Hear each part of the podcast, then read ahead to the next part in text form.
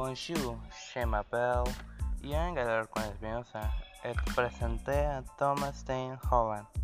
Son nom est Thomas Stein Holland. Il a 10 ans et il est inspecteur professionnel.